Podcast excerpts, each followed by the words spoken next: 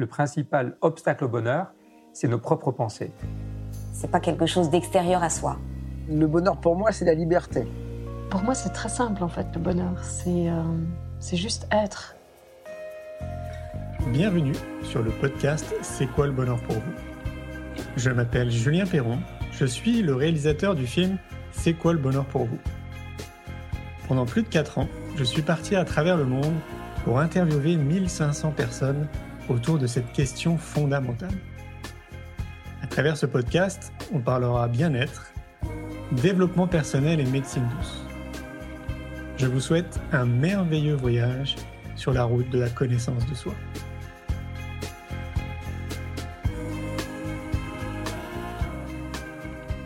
Aujourd'hui, vous avez le plaisir d'écouter une conférence de Victoria Guillaumont, qui était présente au Congrès Innovation et l'Éducation que nous organisons tous les deux ans. À 23 ans, rien n'entrave la force de vie de Victoria. Fille de parents agriculteurs, elle met les mains dans la terre depuis son enfance. Consciente des enjeux sociétaux face auxquels est confrontée sa génération, elle met son énergie autour d'une mission, celle de réveiller un monde endormi par les écrans.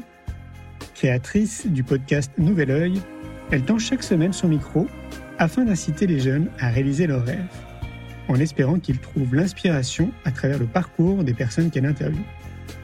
Elle est également l'auteur du livre Ce qu'on n'apprend pas à l'école et souhaite aujourd'hui se lancer dans la réalisation d'un film. Je vous souhaite une belle écoute. Bonjour à tous, je suis très heureuse d'être ici. Alors le, plus dur c'est toujours de commencer, hein. les débuts euh, c'est pour tout dans la vie, il faut commencer, mettre le premier pas, alors je sais toujours pas précisément de quoi je vais vous parler. Euh, je sais qu'on a une heure devant nous, Julien m'a dit écoute de 12h30 à 13h30 tu parles de ce qu'on n'apprend pas à l'école. Euh, mais c'est un sujet tellement vaste que je vous avoue que voilà, je sais pas trop par quel bout commencer. ce que je sais, c'est que ce qui m'a aidé à me construire personnellement et, et qui a contribué au fait que je sois là aujourd'hui, c'est la puissance des rencontres et notamment de l'inspiration. Euh, inspiration que j'ai trouvée en partie aussi euh, avec Julien, qui se cache, qui prend une petite photo. Donc je vais essayer à mon humble échelle, du haut de mes 24 ans, de peut-être essayer de vous inspirer euh, de par les, petits déclics que j'ai pu avoir, les expériences que j'ai pu encaisser dans mon bagage. Euh, donc je vais commencer par le commencement. Il paraît qu'on commence souvent par l'enfance pour se présenter. Donc euh, moi je m'appelle Victoria. Aujourd'hui j'ai 24 ans, mais euh, j'ai grandi à la campagne avec des parents agriculteurs. donc j'ai toujours eu un petit peu les pieds dans la terre. je comprenais pas trop qu'on puisse vivre en ville. Quand j'étais petite, pour moi c'était évident de d'aller dans le tracteur les dimanches. voilà, dès mes 12 ans, mon père me disait Maintenant, tu es en âge d'apprendre la valeur du travail. Alors, le dimanche matin, tu vas venir avec moi euh, et puis tu vas faire la traite des vaches. Voilà, j'avais 12 ans et moi je comprenais pas. Je me disais, mais attends, je vais pas me lever à 5 heures du matin dimanche pour aller faire la traite. Alors j'aimais pas, pas ça du tout, les vaches. Euh, je préférais être dans ma chambre tranquille. Et puis, c'est là où tous les copains, copines commencent à aller au ciné le samedi soir, à faire des grasses maths.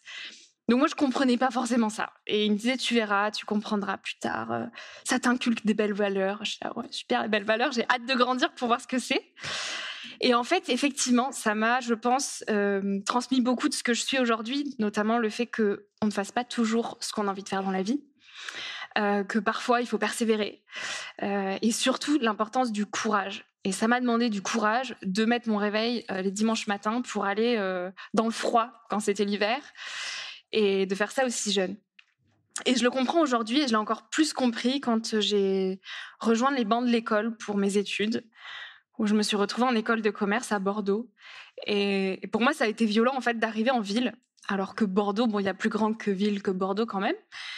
Mais d'arriver à Bordeaux et de voir tout ce béton et d'être euh, en école de commerce euh, avec euh, des étudiants qui avaient, pour la majorité, toujours grandi en ville c'est là que j'ai réalisé la chance, quelque part, que j'avais eue de grandir à la campagne, dans un tout petit lycée, avec un tout petit collège, vraiment toujours en petit comité, mais avec ce lien omniprésent de la nature, qui pour moi était présent chez tout le monde. Et là, quand je suis arrivée en école de commerce et que je me suis entourée de ces gens-là qui n'étaient finalement pas du tout de ma sphère habituelle, je me suis rendu compte de l'importance qu'avait euh, la nature dans mon équilibre. Et là où avant, euh, je n'aimais pas forcément me balader en nature et que j'aimais plus ce côté ville, j'adorais aller à Bordeaux pour faire les boutiques, etc. là, je me suis dit, waouh, mais en fait, j'ai besoin de la nature, c'est essentiel. Et j'ai besoin de rentrer tous les week-ends euh, à la maison pour me ressourcer parce que je voyais que passer une semaine en ville, ça me vidait de mon énergie.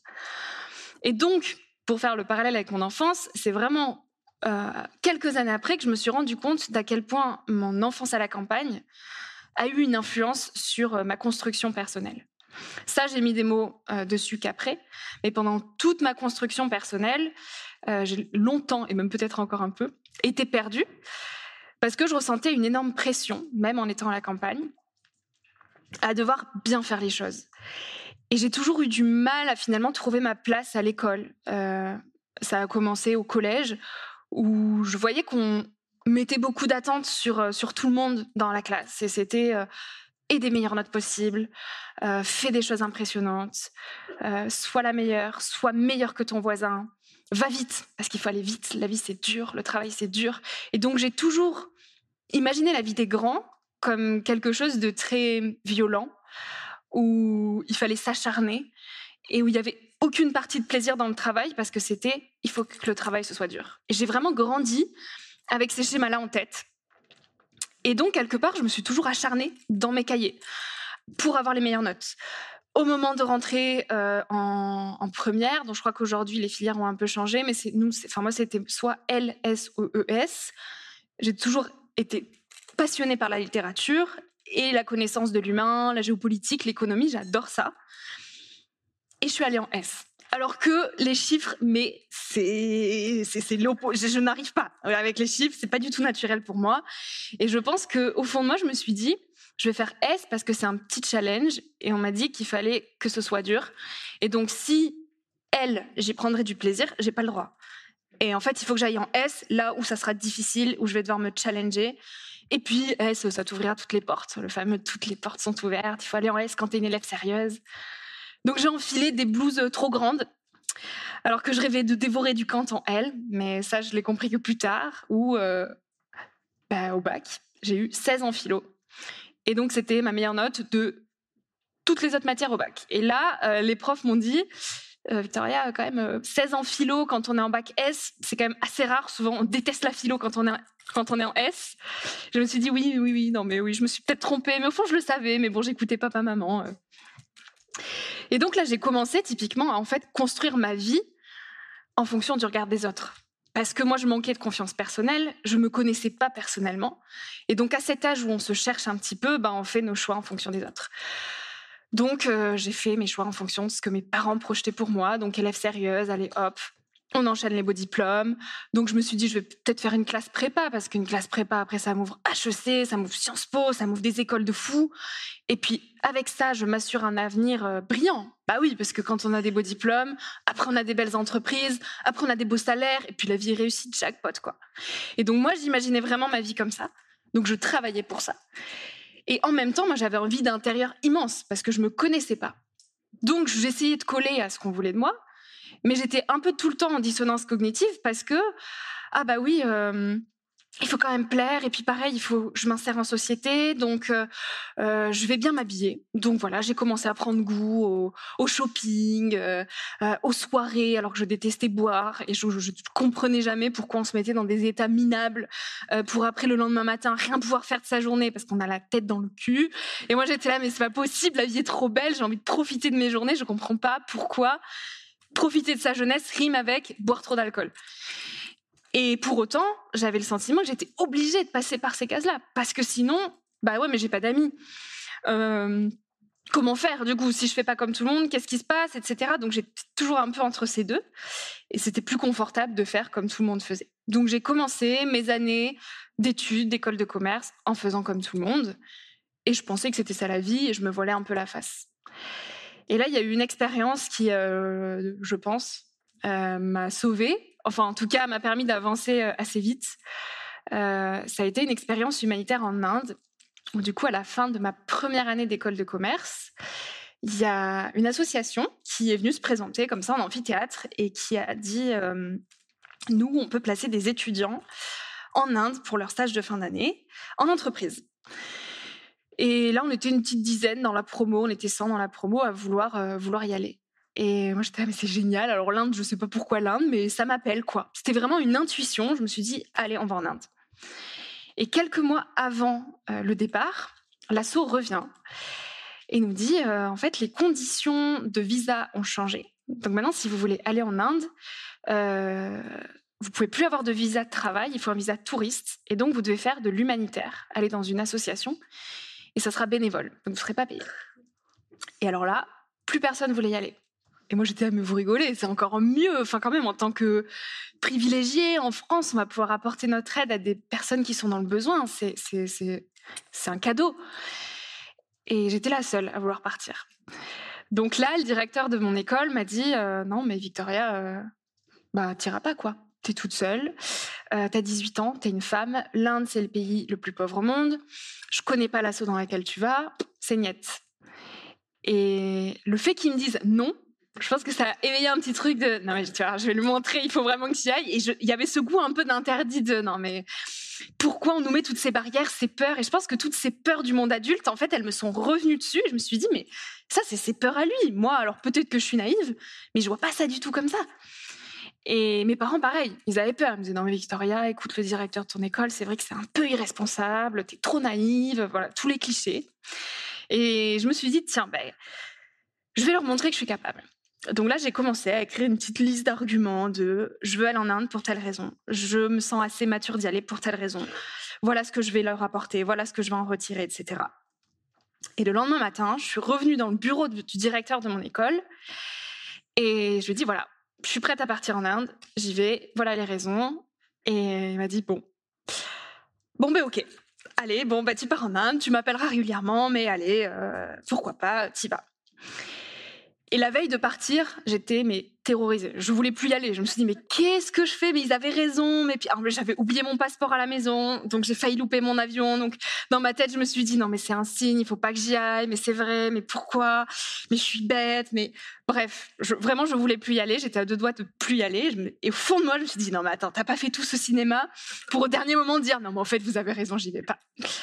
Donc j'y suis allée sans savoir ce qui m'attendait. Moi, j'essayais d'être à peu près euh, convaincante quand je leur disais il faut que j'y aille, mais au fond, j'étais terrorisée. Et en fait, ça a été l'ouverture du champ des possibles parce que je me suis retrouvée euh, dans les bidonvilles avec des enfants qui vivent euh, avec ce qu'on a perdu peut-être. Donc la richesse humaine, le vrai amour avec un grand A, le partage. Ils n'ont pas tout ce qu'on peut avoir, ils savent même pas s'ils vont manger à leur faim ce soir. Mais en fait, le matin, j'étais accueillie euh, avec des bras ouverts que j'ai jamais reçus en France. Et je me suis dit, OK, donc il y a peut-être quelque chose qui cloche ou on a peut-être pris un embranchement à un moment qui, a vrillé parce que comment ça se fait qu'on ait perdu toutes ces valeurs en France? Pour la plupart, je ne veux pas trop faire de généralité, mais j'ai vraiment ressenti chez ces Indiens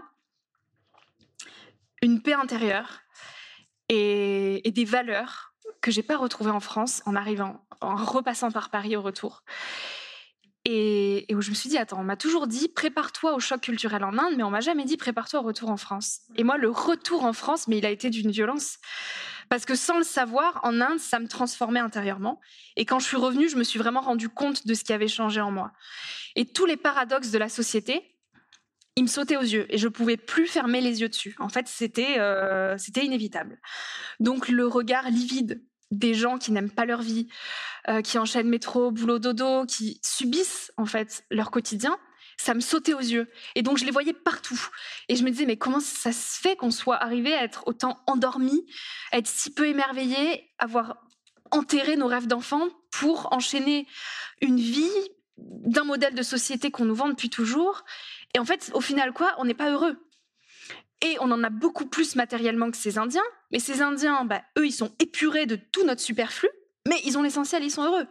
Et donc je me suis dit bon ok, alors ça veut dire que là, euh, bah, du coup fais pas comme eux, parce que si tu continues à enchaîner ton petit costume de parfait soldat et puis à continuer à vouloir des, meilleures notes pour avoir une belle entreprise, pour gagner de l'argent, bah tu vas au casse-pipe.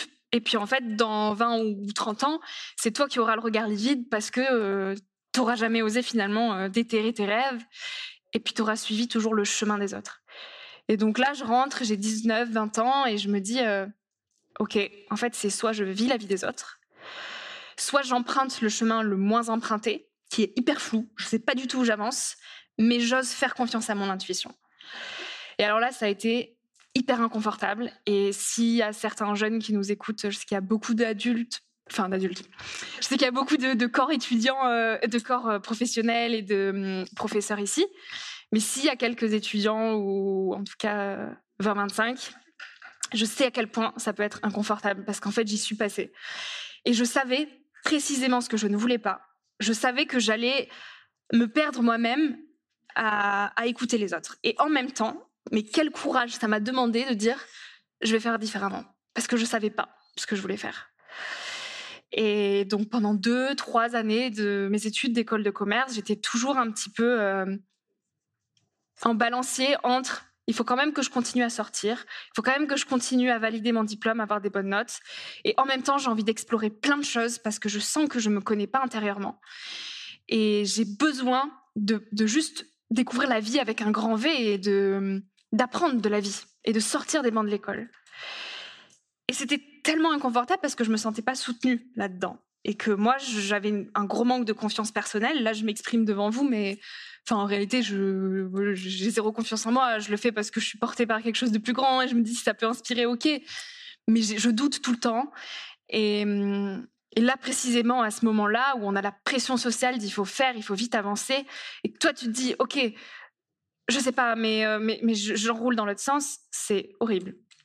Et j'ai vraiment passé des, des, périodes, notamment pendant le Covid, où, où je voyais qu'il me restait peu d'années d'études et je voyais un peu cette deadline de tu as bientôt fini tes études, maintenant il faut se lancer dans la vie des grands et là, il va falloir faire des choix et enclencher la machine. Et moi, ça me, ça me faisait trop peur. Je je veux pas enclencher cette machine-là. Mais du coup, qu'est-ce que je fais?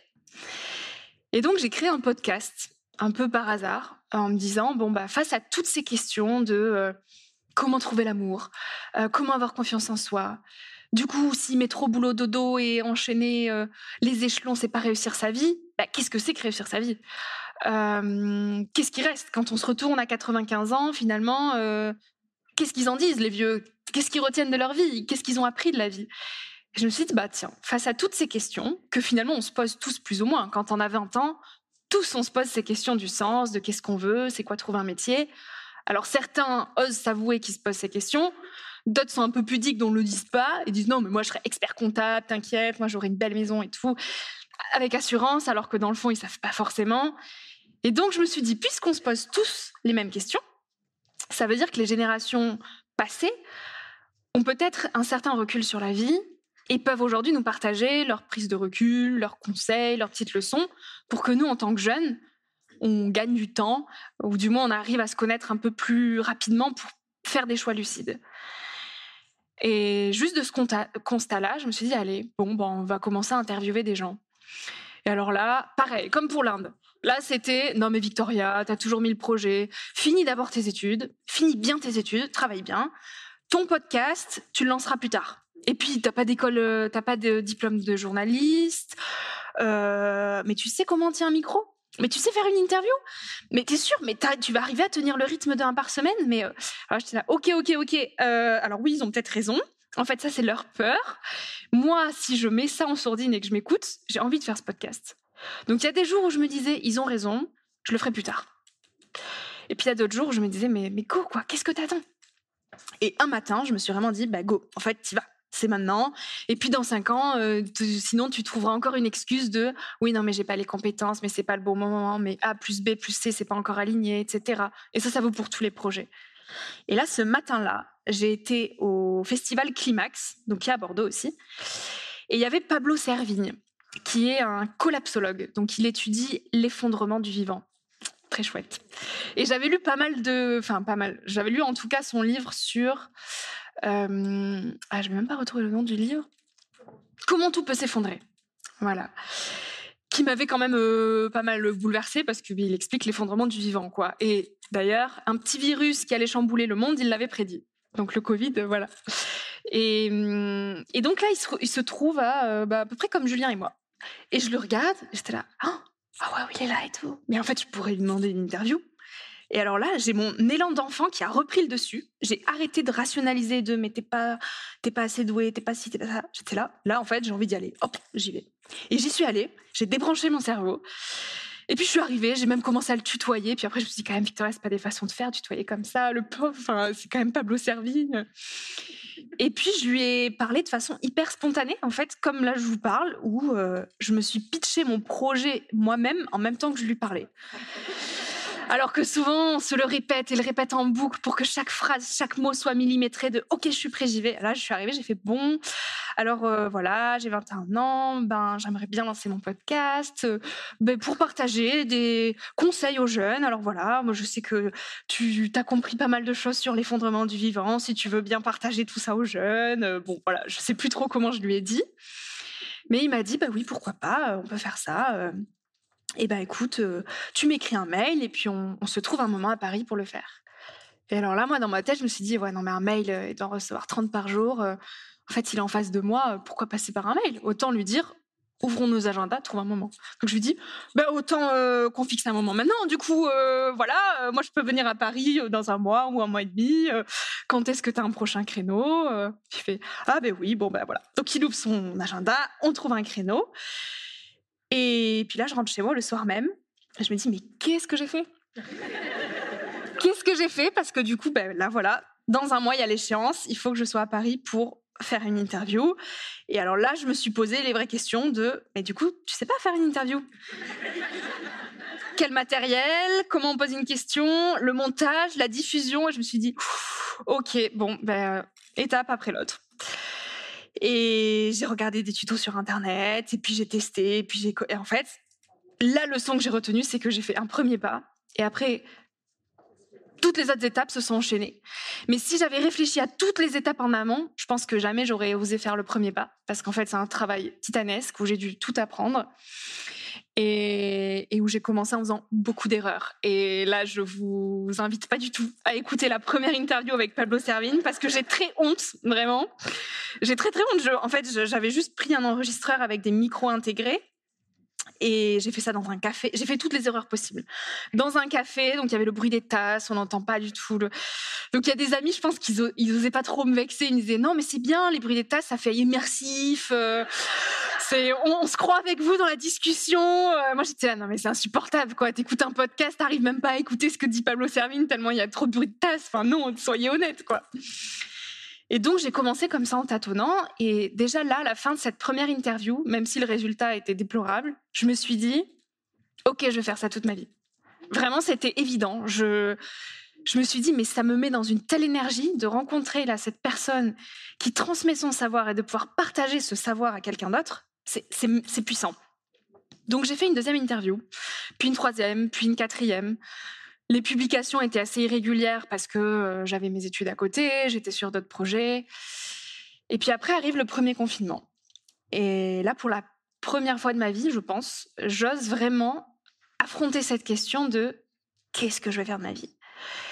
Et j'ose être seule et arrêter de faire, faire, faire. Où au final, j'étais tout le temps dans la fuite de moi-même parce que j'avais peur, parce que ça fait peur de se poser des questions euh, existentielles. C'est vertigineux.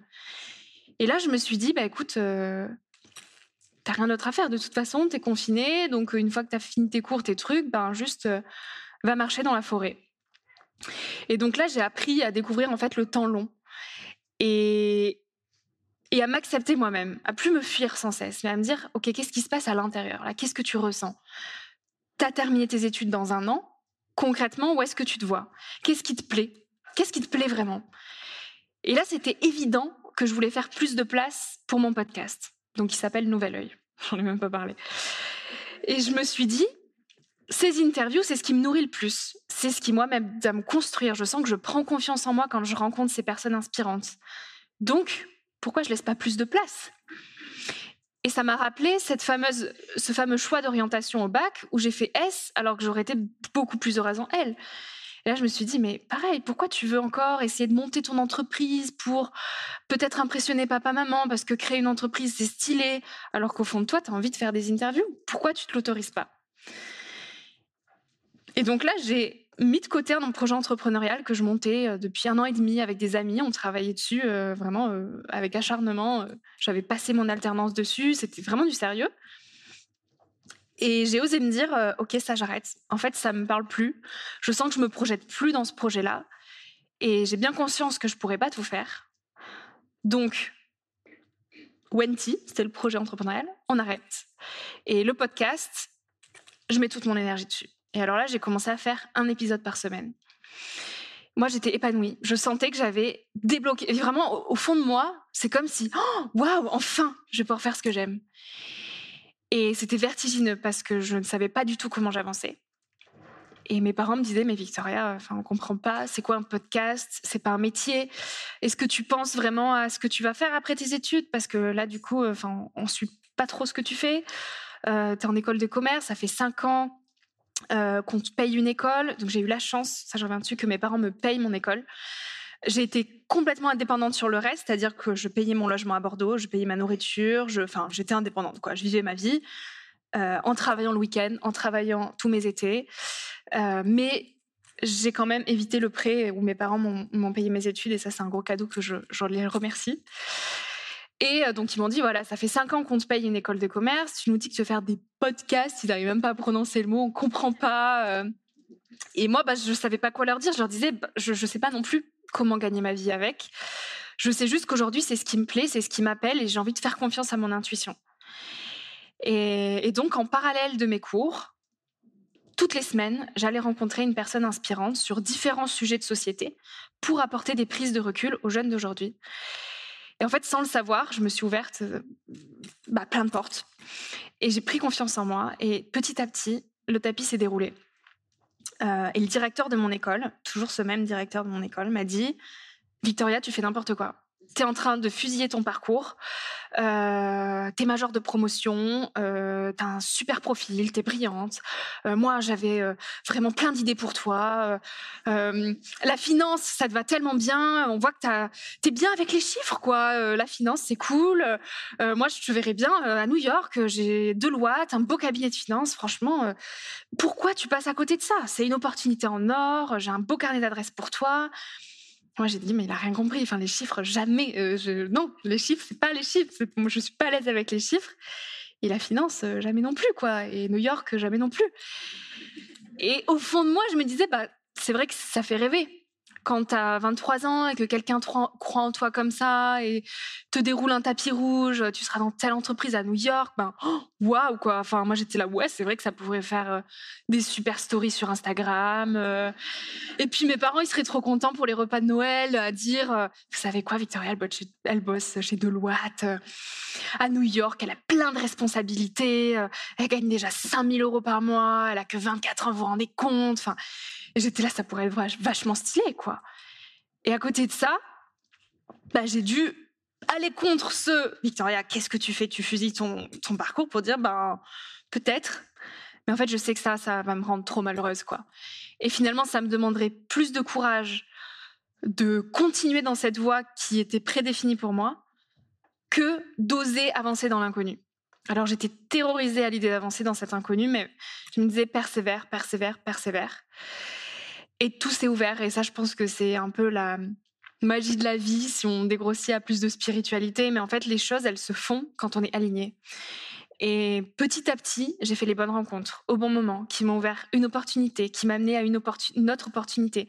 Et c'est un peu comme un jeu de Mario finalement, où en fait tu, tu sautes des obstacles et où quand tu prends du recul, tu te rends compte que oh, ah ouais, en fait, tel échec qu'on peut présenter comme un échec, cette chose-là, c'est pas faite mais parce qu'il y avait encore mieux qui m'attendait derrière. Et sur le coup, je le voyais pas, j'étais au fond du trou, je comprenais pas ce qui se passait. Et aujourd'hui, ah, c'était pour ça. Et donc, petit à petit, comme ça, j'ai commencé à jongler et je laissais surtout au maximum les peurs de côté. Donc, la peur, la principale peur qu'on a, surtout quand on se lance dans la vie des grands, qu'on finit les, les études, c'est la peur financière où du coup, je voyais tous mes camarades de classe signer leur premier contrat, être embauchés après leur stage de fin d'études ou d'alternance.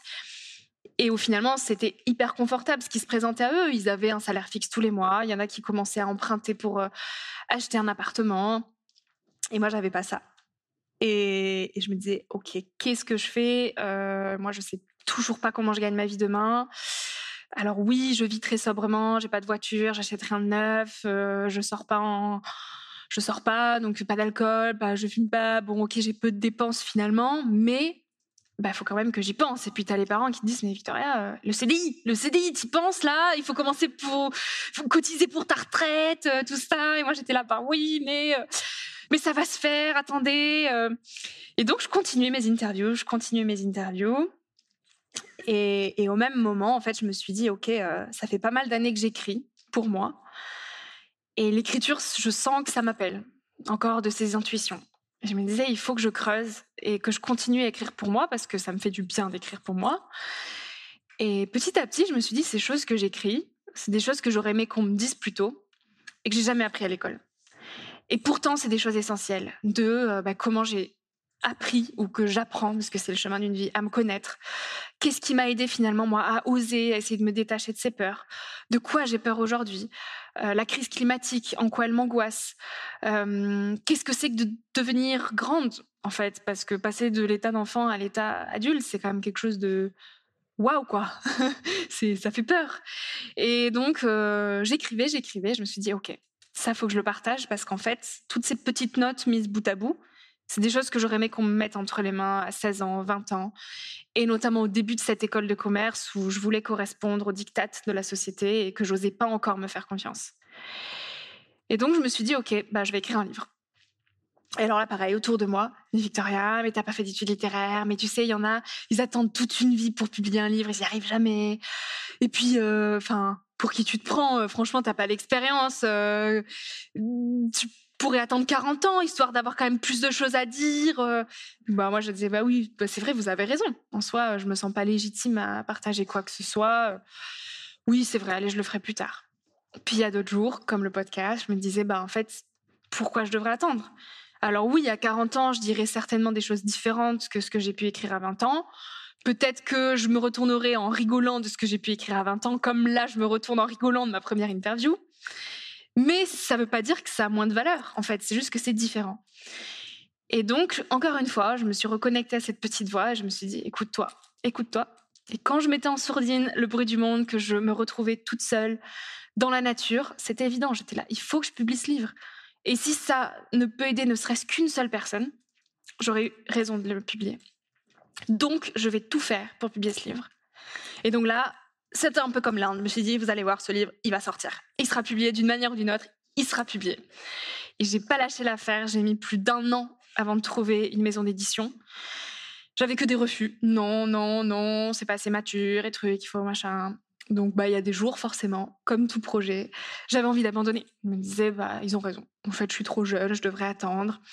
Et puis, en fait, c'est pas ça la vie. C'est vrai que moi, j'aime écrire. Bah, la vie, c'est pas, c'est pas faire ce qu'on aime. Donc, euh, bah, je vais prendre un CDI comme tout le monde. Et puis, voilà. Et puis, on verra à 40 ans. Et, euh, et au fond de moi, bah, je voulais encore y croire. Donc, je me disais, bon, je vais peut-être l'auto-éditer. Euh, bon, voilà. Je gardais quand même ce projet dans un coin de ma tête. Et puis un jour, je suis arrivée chez Mola, donc la grande librairie de Bordeaux, et je lis beaucoup et beaucoup de développement personnel. Et donc là, j'étais au rayon développement personnel et je vois un livre qui m'attire plus qu'un autre. J'étais là, tiens, il est beau. Et Kiwi, ok, je connais pas cette maison d'édition. Bon, ben, on va creuser, ok, notre livre chez Kiwi, machin. Et je voyais mon livre chez eux. En fait, c'était, je le visualisais, c'était évident. Je me suis dit, mais ça sera chez eux, c'est sûr. Et donc le soir même, j'ai envoyé mon manuscrit chez Kiwi. Et un mois après, je signais chez eux. Et je me suis dit, waouh, ok. En fait, je l'ai vraiment senti. C'est. Mais ça a pris un an.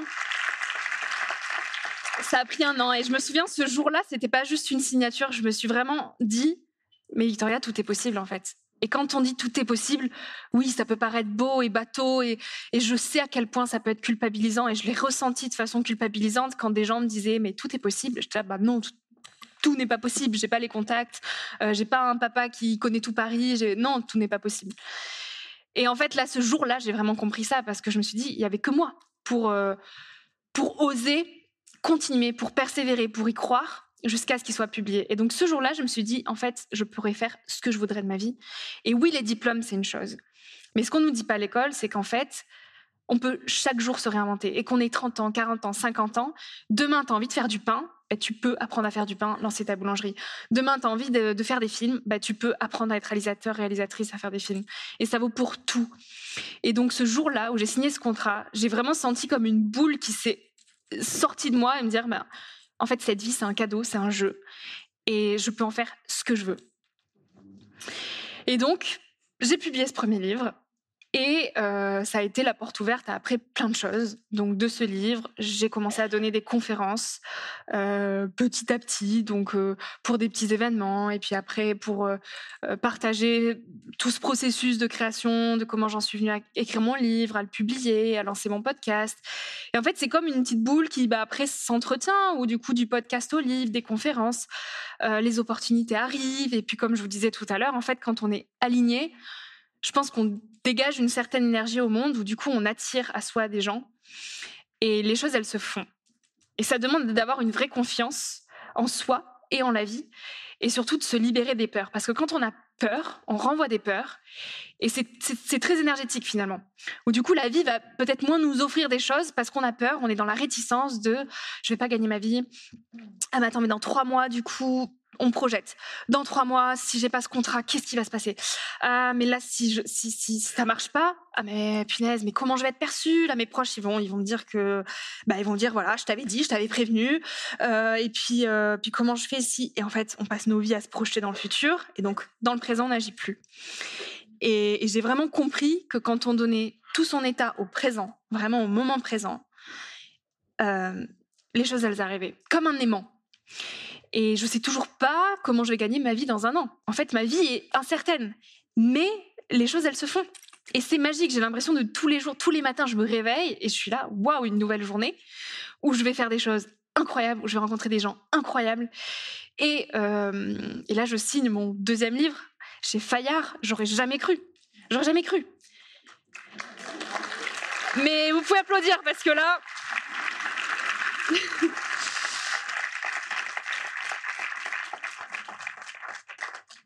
parce que ce que ce que et ça me met larmes aux yeux vraiment de le dire parce que ça a vraiment été très compliqué. Euh, parce qu'en fait, tout ça, c'est un processus. C'est vraiment un processus et c'est un chemin. Il n'y a pas de, moment où on se dit ça y est, je suis arrivée et, euh, et maintenant tout sera sécure, tout beau, tout rose. Et d'oser vivre vraiment sa vie comme ça de manière incertaine, en faisant confiance à son intuition, c'est tous les jours qu'on se réinvente et qu'on s'adapte. Et donc, on n'a pas la sécurité du CDI où euh, finalement c'est très routinier, et hop, on enchaîne et on se pose pas de questions. Et donc là, oui, j'ai signé mon premier livre chez Kiwi. Et pour moi, c'était un gros accomplissement et ça a été un, levier énorme pour commencer à me lancer dans la vie des grands. Euh, mais en réalité, j'ai été trahie, très clairement, euh, et j'ai appris ça il y a bah, début novembre où j'avais signé mon deuxième livre chez eux et, où j'ai appris euh, quelques mois après qu'en fait ils payaient pas leurs auteurs, qu'ils étaient en redressement judiciaire, enfin voilà. Et je me suis dit ok, le monde des grands est vraiment un monde brutal. Et au-delà du fait que j'aurais peut-être pas été payée de mes droits d'auteur, ça je m'en fichais. Euh, en fait, j'ai vraiment eu euh, mal de voir qu'on pouvait pas faire confiance. Et, je me suis sentie trahie. Je me suis dit, mais euh, putain, moi, je donne toute ma confiance à, des gens qui disent qu'ils croient en moi, qui m'aident à écrire, et en fait, ils me cachent des choses. Et, donc là, en novembre, je me suis sentie mais tellement seule. Je me suis dit, mais c'est trop dur de prendre sa vie en main. Et en fait, tous ces projets, il y a que moi qui les tiens sur mes épaules. Et on voit toujours le haut de l'iceberg. Et donc, dans mon entourage, les gens, ils sont là, waouh, Victoria prend sa vie en main et tout, c'est génial ce qu'elle fait. Mais là, par exemple, en ce mois de novembre-décembre, je me suis dit, il y a que moi qui tiens la barque. Et là, en fait, euh, Kiwi me plante. Je peux pas publier mon deuxième livre que j'écris déjà depuis un an. Et je me suis dit, qu'est-ce que je fais? Et là, j'ai eu envie. Je me suis dit, mais arrête, c'est bon, tu prends un CDI, tu fais comme tout le monde. Euh, stop. Et le lendemain, je me dis, non, mais n'importe quoi, jamais tu vas prendre le CDI, tu sais très bien que ça, ça, ça, ça ira pas, quoi. Et pour autant, j'avais zéro solution. Et, donc, encore une fois, ça a été de la confiance euh, en la vie où je me suis dit, OK, bon, bah, t'acceptes la situation telle qu'elle est. Oui, il faut que tu résilies ton contrat. Tu sais pas si ton deuxième livre sera publié, mais euh, bah, écoute, t'avances. Et j'ai réussi à résilier mon contrat à l'amiable, euh, chose qui n'a pas été facile parce qu'il y a plein d'auteurs du coup chez Kiwi qui ont engagé des frais de notaire, des frais juridiques pour rentrer en procès avec la maison d'édition, etc. Et moi je me suis dit je veux pas faire ça. Je veux au maximum jouer sur l'humain et je vais essayer d'avoir un échange apaisé avec le directeur de la maison d'édition et juste rester humble et lui dire bon bah voilà euh, j'ai 24 ans je me projette dans monde des grands je vous ai fait confiance vous m'avez trahi je me vois pas publier mon deuxième livre euh, chez vous même si on a signé le contrat d'édition. Alors vous en faites ce que vous voulez maintenant manuscrit de toute façon vous l'avez mais je pousserai zéro communication et vous avancerez tout seul dans l'aventure quoi et là il a dit bah effectivement euh, ça sera un peu bête donc ok on résilie le contrat donc j'ai réussi à le résilier à l'amiable, sans zéro frais juridique. Et donc là, je me suis dit, en fait, l'humain, même, quand on a envie d'être en colère, de, d'être mais c'est pas possible, et de, bah, l'humain, ça reste la chose la plus importante. Et, hum, donc là, ok, première petite victoire, j'ai réussi à résilier mon contrat, mais du coup, ben, pas de maison d'édition.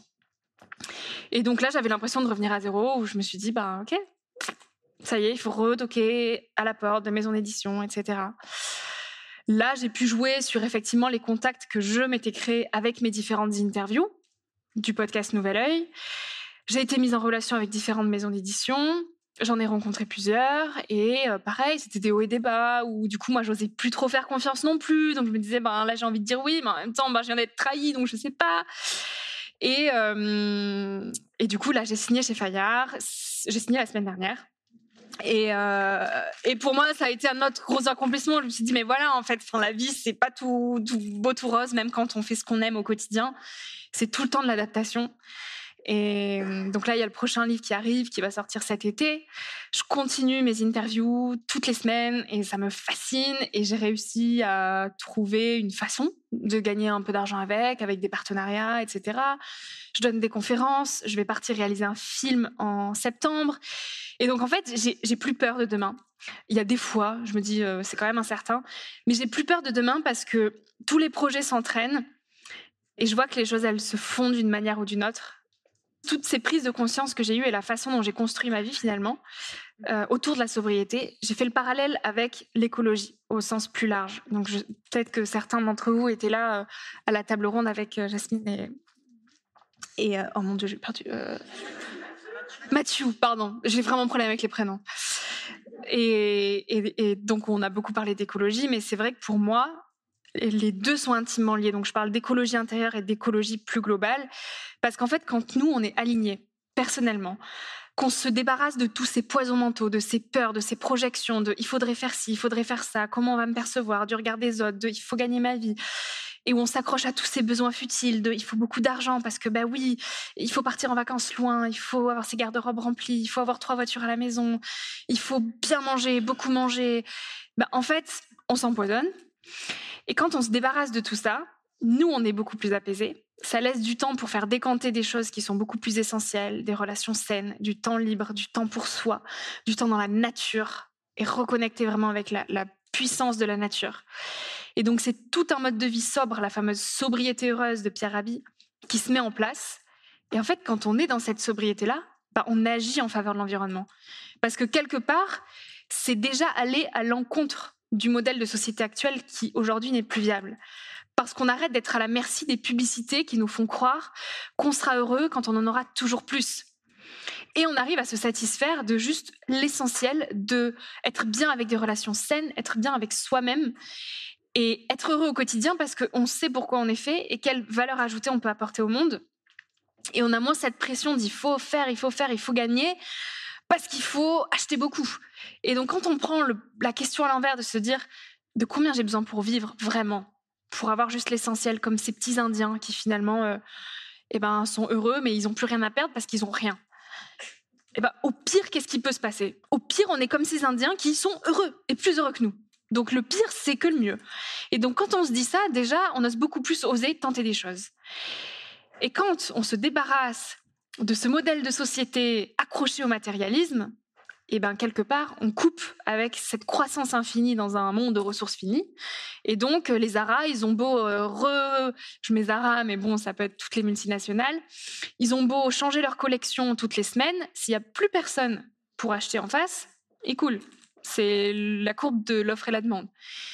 Et donc, en fait, c'est aussi un choix politique, quelque part, d'au quotidien arriver à remettre la sobriété comme euh, Jasmine disait tout à l'heure, des lunettes qu'on porte sur le monde, c'est vraiment ça. C'est que si au quotidien on change notre rapport au monde, en fait, on agit en faveur de la société de demain. Et aujourd'hui, on a bien compris, je pense que si vous êtes ici aujourd'hui à ce congrès, euh, vous êtes conscient que le modèle de société il doit être réinventé et que la crise qui nous attend et qui est d'ailleurs déjà, elle est grave, très très grave. Et on peut plus s'offrir le luxe de continuer à appuyer sur l'accélérateur en mettant des œillères et en de toute façon je vais pas changer de vie parce qu'aujourd'hui j'ai déjà mes enfants. Ça sera trop compliqué. J'ai un prêt à rembourser. Ou quand on a 20 ans bah de toute façon la vie c'est comme ça. Il faut le faire. On peut plus parce que à la fois nous ça nous aliène on voit que ça nous rend malheureux profondément et en plus on met notre bonheur dans, la, dans, les mains d'un bonheur extérieur qui détruit les ressources de notre planète. Donc on a tout intérêt à revenir à un mode de vie beaucoup plus sobre, dans l'échange, dans le partage, là, avec des gens comme vous. En fait, la, société de demain, elle est là. On fait des rencontres incroyables ici quand on échange, etc. Tous, on a cette conscience. Et un monde bienveillant comme ça, qui se remet en question, qui ose avancer un peu à contre-courant, qui ose prendre des risques, qui ose se détacher euh, des, valeurs préconçues et, de l'ego aussi, parce que ça demande beaucoup de détachement à l'ego que de se remettre en question et de se détacher du regard euh, que les autres peuvent porter sur nous. Et, tout ça, demain, ça fera qu'on va inventer une nouvelle société beaucoup plus harmonieuse, beaucoup plus sobre, beaucoup plus respectueuse du vivant. Et, du coup, si je peux conclure là-dessus, ça serait vraiment euh, penser l'écologie sous déjà le spectre de votre propre vie. Et c'est pas égoïste que de se dire prendre soin du monde, c'est prendre soin de moi. Parce qu'on peut, c'est comme le masque qu'on met dans l'avion. On ne peut pas mettre le masque de notre voisin si on n'a pas déjà mis notre masque à oxygène.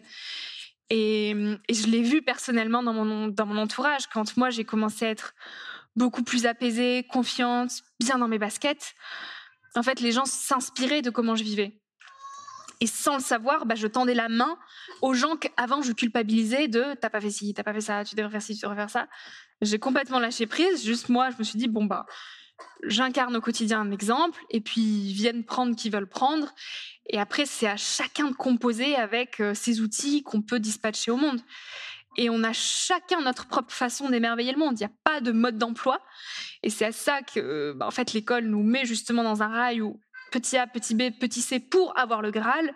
En fait, il n'y a pas de mode d'emploi. On est tous individuellement très riches et très indifférents. Et ce qu'on devrait nous dire, c'est cultive ton unicité. Qu'est-ce qui fait que toi, tu es différente par rapport à ton voisin?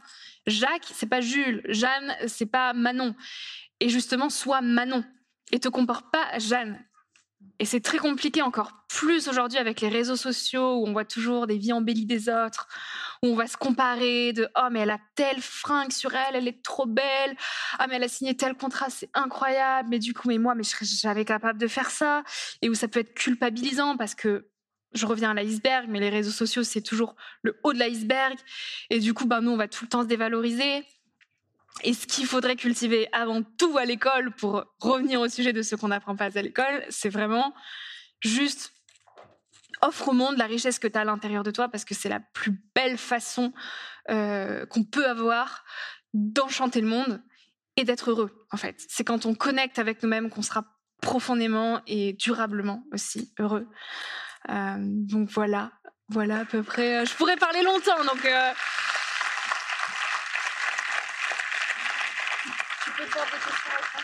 Ouais. J'ai 10 minutes Super. Bah, du coup, je, je, vais arrêter de blablater et je vais prendre 10 minutes pour des questions. Euh, Victoria, merci beaucoup pour cette euh, tranche de vie, euh, une expérience qui parle, qui émeut aussi. merci beaucoup. J'ai cru entendre tout au long de votre parcours toutes les pressions culturelles, d'abord de la famille qui projette une réussite, ensuite de l'école qui a envie de pousser vers ce fameux bac S qui ouvrira toutes les portes du monde et encore plus. Mmh. puis de l'école, de l'école euh, dans laquelle vous étiez, qui a aussi poussé vers un modèle ah oui. un modèle de réussite. Mm. Euh, et je suis un peu triste d'avoir compris euh, que vous ayez combattu seul face à ces, toutes ces pressions qui ont pu s'accumuler euh, par Ouais. rapport au chemin. J'ai une question du coup. Est-ce qu'il y a une personne Oui. qui a dit, Victoria, faites ce que vous voulez, Oui. ça va marcher? Il y en a une. Il y en a une, c'est Bella. Elle s'appelle Bella. C'est hum, la femme euh, d'un des meilleurs amis à mon père. Et je lui dois beaucoup parce que quand je suis rentrée d'Inde, justement, précisément à ce moment-là, euh, il y avait eu les 50 ans donc de son mari qui se fêtaient à Madrid. Et mon père m'a dit, euh, bah moi j'y vais, je prends l'avion, mais euh, je vais pas vous, payer. euh, vous allez vous dire, mais c'est qui ses parents? Je vais pas payer. euh, donc j'ai un frère et une sœur. Je vais pas payer l'avion à toute la famille. Euh, moi j'y vais. vous vous débrouillez si vous voulez y aller, quoi. Et moi, ben, encore cette intuition, je me suis dit, il faut que j'y aille cette soirée d'anniversaire à Madrid. Je sais pas pourquoi. J'étais à sec, j'avais plus rien sur mon compte parce que je venais de rentrer d'Inde. Donc je me suis dit bon bah j'ai plus d'argent et il faut que j'aille à Madrid. Comment je fais? Donc là j'ai appelé donc Bella et je lui ai dit j'avais 16 ans et je lui ai dit bah, j'ai envie de venir. euh, ça a l'air vraiment super cette soirée, mais euh, du coup bah voilà comment je peux venir? Est-ce qu'il n'y a pas une voiture qui descend de La Rochelle, qui passe par Bordeaux, qui peut me descendre jusqu'à Madrid? Elle dit ah bah oui oui oui tiens je te mets en relation avec un tel. Tu prends la voiture avec eux. Donc je me retrouve à Madrid. Et en fait cette femme ça a été un peu comme une deuxième maman. Euh, et elle m'a vraiment dit, mais tu peux faire ce que tu veux de ta vie, quoi. Et, c'est elle qui m'a initiée au développement personnel. Elle m'a dit, est-ce que tu connais Frédéric Lenoir? Je ne sais pas si vous connaissez. Voilà. Que j'ai pu interviewer après sur mon podcast. Donc ça a été un gros accomplissement. Le jour où je lui ai tendu mon micro, j'étais là, waouh, la boucle est bouclée. Et donc en fait, elle m'a donné comme ça des premières lectures un peu euh, initiatives à ce que pouvait être le développement personnel, la connaissance de soi. Et c'est des lectures qui m'ont, euh, c'était des bouffées d'air frais quoi. Plus je lisais, plus j'étais là, oh, waouh, ok, il a mis des mots sur ce que je ressens et ok, waouh. Et c'était à chaque fois mais tellement incroyable. Et de lecture en lecture, elle, elle me faisait des recommandations et j'avais besoin de passer du temps avec elle en fait. Donc régulièrement, j'allais chez elle à La Rochelle et sans le savoir, bon aujourd'hui elle le sait parce qu'en plus j'ai vraiment fait euh, dans, dans les remerciements de ce qu'on n'apprend pas à l'école, donc mon livre, euh, je, je vais vraiment faire un encart de ben, merci quoi d'être cette deuxième famille. Donc elle le sait, mais pendant longtemps elle n'a pas su à quel point elle, elle, m'a donné de l'espoir parce que c'est des discours que j'entendais pas spécialement à la maison et elle me disait vraiment euh, tu peux le faire, tu peux tout faire. N'aie pas peur, vas-y, la vie c'est un cadeau. Et de la voir elle vivre sa vie comme ça, ça m'a inspiré aussi. Et c'est là que j'ai compris le pouvoir de l'inspiration, de l'avoir avec autant d'énergie, mener autant de projets et adorer sa vie. Je me suis dit, bah, ok, ça peut être ça la vie en fait. Donc oui, il y a une personne, Bella, ouais. Mm. Oui.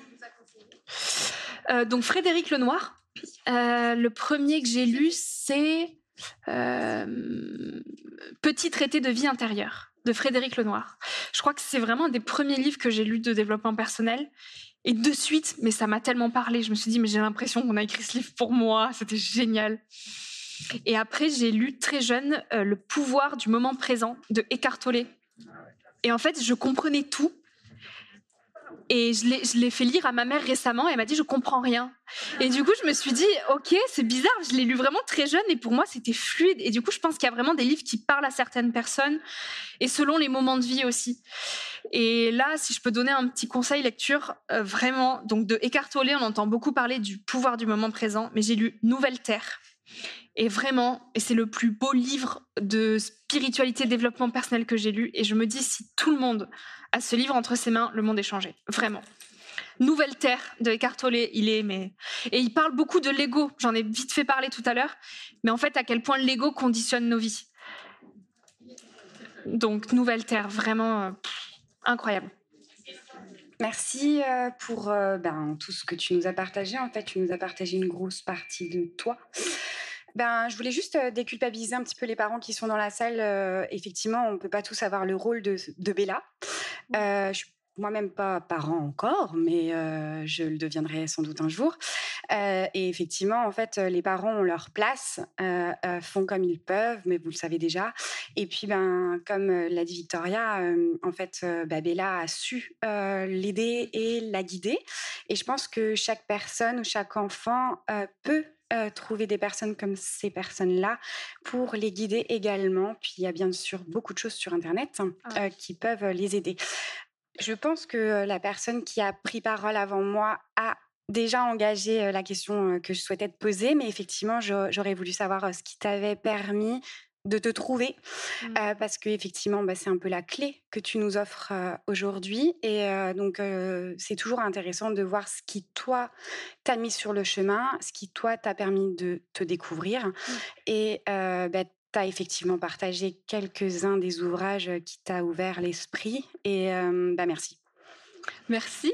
J'arrive pas à voir en fait d'où vient ah, ok, pardon. Du coup, je... ok, ça va. Vu, oui, tout à l'heure. Tout à l'heure. Euh, ben, si tu as d'autres Merci pour ta question. Euh, références euh, à nous partager, n'hésite pas parce que souvent, bah, c'est difficile en fait de savoir par quoi commencer pour se trouver. Puis, je vais essayer de partager trois. Comme tu l'as dit, tous les ouvrages ne correspondent pas à tout le monde. Il existe des également aussi.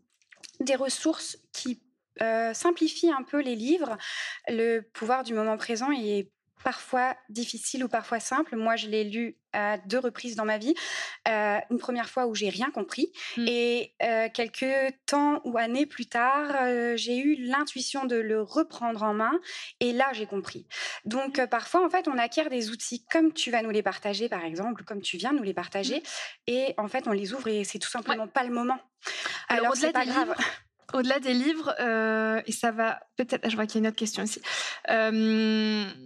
ça va faire le parallèle avec d'autres personnes avec, qui j'ai échangé tout à l'heure où on a parlé de la nature. Et c'est vrai que on parle peut-être pas assez de l'importance de la nature. Et donc j'ai vraiment envie de mettre un accent dessus. Moi, ce qui m'a aidé à me connaître, c'est la nature, clairement.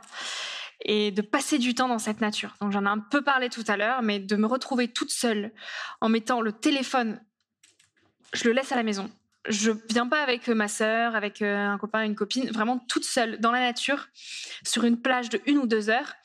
Je laisse défiler les pensées. Ça, ça a été mais d'une puissance incroyable. Où en fait les réponses, elles venaient assez intuitivement. Donc passer du temps en nature, c'est c'est une des premières choses qui peut vraiment aider à se connaître. Après, c'est tenter plein de choses. En fait, si j'avais pas tenté mon podcast, j'aurais jamais cru que ça me plairait autant. Si j'avais pas tenté ce projet entrepreneurial avant de lancer mon podcast, j'aurais jamais su que finalement ça me plaisait pas tant d'entreprendre de cette manière-là. Et donc tenter plein de choses, plein de choses, plein de choses, ça permet de savoir à la fois ce qui nous, nous plaît pas et à la fois ce qui nous plaît. Et, à la fois ça nous entraîne aussi, c'est aussi un muscle un peu du cerveau qu'on entraîne de, on teste des choses et on n'a pas peur et on y va et on, on apprend à parler aux gens et à se débrouiller, etc. Donc tenter, passer du temps en nature, il y en aurait plein. Euh, moi, ce qui m'aide aussi beaucoup, c'est la méditation et le yoga pour rester ancré. Donc euh, tous les matins, euh, quand je me réveille, je vais pas allumer mon téléphone pour regarder la vie des gens sur Insta, mais je le faisais avant, pour être tout à fait honnête. mais ça me mettait pas dans une belle énergie, quoi, de commencer dans la journée où on se compare et tout. Et donc maintenant, je laisse mon téléphone de côté, je l'allume au maximum une heure après mon réveil, et j'ai mon tapis de yoga à côté du lit et je fais mes salutations au soleil tous les matins.